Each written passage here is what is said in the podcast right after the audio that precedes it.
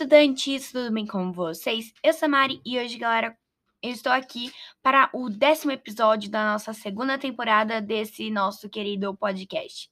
Então, galera, eu tô pensando em talvez parar por um tempo com os podcasts depois desse episódio, mas eu ainda vou ver, né? Porque já faz muito tempo desde que eu lancei um episódio. E, tipo, foi dia 10 de agosto e hoje, quando eu tô gravando, é dia 22 de setembro. Então, né?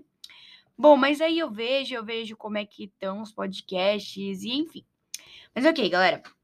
Então, como vocês puderam ler pelo título do nosso querido episódio de hoje, nós vamos falar sobre a região norte do Brasil. Bom, a região norte apresenta três unidades de relevo: planície, planalto e depressão. Os tipos de clima são equatorial úmido e tropical continental. A principal vegetação dessa região é a floresta amazônica brasileira, Possui duas grandes bacias hidrográficas, a, Amaz a Bacia Amazônica e a Bacia do Tocantins.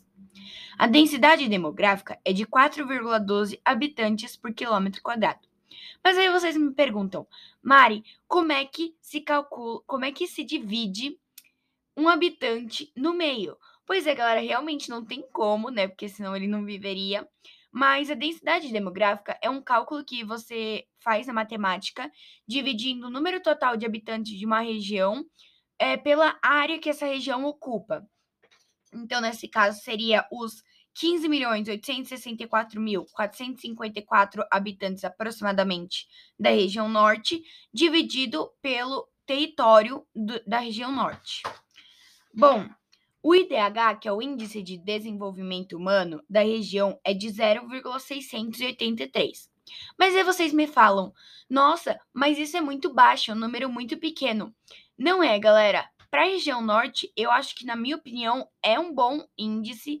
E quanto mais perto de um esse número tá, melhor é o IDH da região. Bom, o, a região norte possui duas grandes festas, o Círio de Nazaré e o Festival de Parintins. As tradições são a dança camaleão, o carimbó, o prato de pato no tucupi, a maniçoba, o tacacá e etc. Bom, vamos falar agora dos aspectos econômicos dessa região. Bom, no Acre, a economia se dá por meio do extrativismo vegetal, principalmente na exploração da borracha. A madeira é o principal produto exportado. A economia do Amapá se dá pela agricultura, pecuária, mineração, indústria e serviços. As principais atividades econômicas do Amazonas são a extração vegetal, mineral e animal. A economia do Pará baseia-se nos extrativismos mineral e vegetal, na agricultura, na pecuária, na indústria e no turismo. A Rondônia tem, como, tem sua economia baseada na pecuária, na agricultura e no extrativismo da madeira, de minérios e da borracha. A economia de Roraima sustenta-se na agropecuária e no agronegócio de grãos. Tocantins tem a pecuária, a agricultura e o setor de serviços como sua economia.